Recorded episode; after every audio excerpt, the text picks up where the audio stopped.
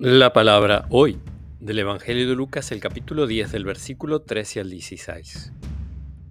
Jesús dijo, Ay de ti, Corosaí, ay de ti, Bethsaida, porque si en Tiro y en Sidón se hubieran hecho los milagros realizados entre ustedes, hace tiempo que se habrían convertido, poniéndose silicio y sentándose sobre ceniza.